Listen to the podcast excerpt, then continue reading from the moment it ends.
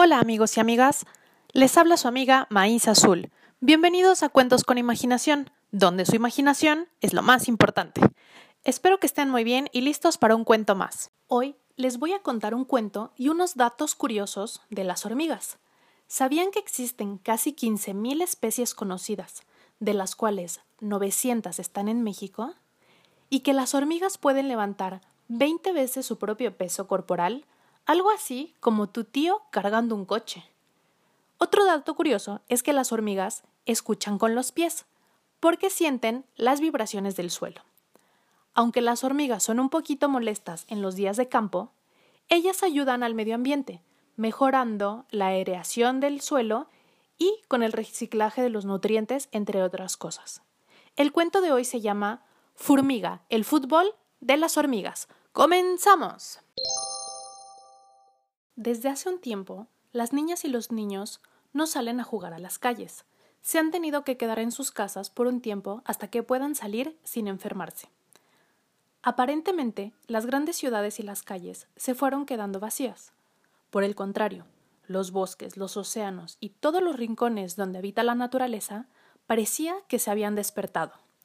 Se veía mucha actividad, tanto que en muchas ciudades los animales de todos los tamaños se animaban a explorar, impulsados por la ausencia de las personas que estaban pasando un tiempo en sus casas. Por aquellos días, el gran árbol hueco, al que un rayo había partido por la mitad, estaba rebosante de actividad. Se celebraba en él el gran campeonato formiga.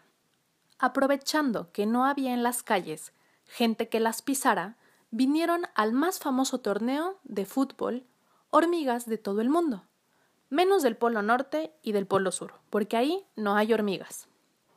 Estaban, pues, equipos de las hormigas cortadoras de hojas, las hormigas carpinteras, hormigas de pavimento, las famosas hormigas de fuego representando al equipo de las coloradas, las campeonas del campeonato formiga del año anterior, las hormigas argentinas, y también las hormigas olorosas.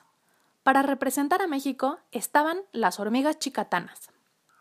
Al torneo también vinieron otros insectos aficionados, entre ellas las abejas y las avispas, porque son primas lejanas de las hormigas. Todas son descendientes del tataratítere tatara abuelo y menóptero mayor. Y bueno, pues venían a apoyar a la familia. Fueron pasando los partidos. El campeonato ganó emoción. Las entrenadoras de los equipos estaban tan nerviosas que se les podía ver saltar de un lugar para otro cada que alguno de sus equipos casi metía un gol.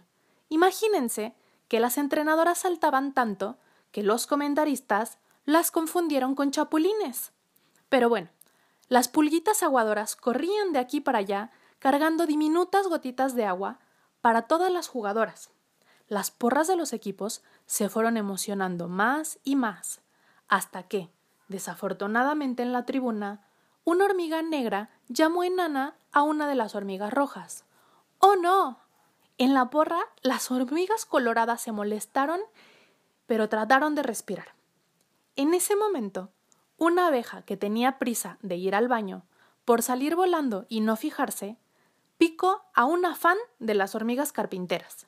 Esta empujó a una chicatana, que para no caerse y por agarrarse con lo que pudo, le dio una mordida en la pata a una hormiga argentina. ¡Ah! Aquello se hizo un lío. Los jugadores de los equipos que estaban a media jugada estaban tan sorprendidas y no podían creer lo que pasaba, así que detuvieron el partido. Porque el gran evento deportivo, que era para celebrar y traer alegría, se había convertido en una trifulca de antenas, patas, mandíbulas y aguijones. Una de las árbitro, una delicada mariposa monarca, al ver que nadie hacía nada para detener aquello, respiró muy hondo y chifló con todas sus fuerzas. El estadio del gran árbol hueco se quedó en silencio. A medio campo, la mariposa monarca dijo Sabemos que en los partidos las jugadoras y los aficionados se emocionan y a veces se alocan y se enojan si su equipo no va ganando.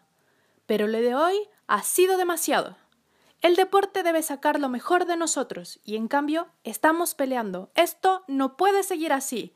El torneo se suspende y en unas horas daremos nuestra resolución. El Consejo de Ancianos se reunió y tras largas horas, finalmente la hormiga chicatana, presidenta del Consejo de Hormigas, apareció en medio del campo. Creemos que el que todas las hormigas de un equipo sean de la misma especie hace que las demás actúen como si se estuvieran comparando los tipos de hormigas para ver cuál es mejor. Y como sabemos que todas las hormigas son excelentes, a partir de ahora cada equipo del campeonato Formiga estará formado por hormigas de distintos tipos, para que todas las especies demuestren que saben trabajar en equipo. Aquella decisión levantó un revuelo formidable. Rápidamente se organizaron nuevos equipos de hormigas mezcladas, y cada insecto aficionado pudo elegir libremente su equipo favorito. Las tensiones, a pesar de lo emocionante, casi desaparecieron, y todas las hormigas comprendieron que se podía disfrutar del deporte sin tensiones ni discusiones. Fin. Así terminamos el capítulo de hoy. Muchas gracias por escucharme y no se olviden que su imaginación es lo más importante.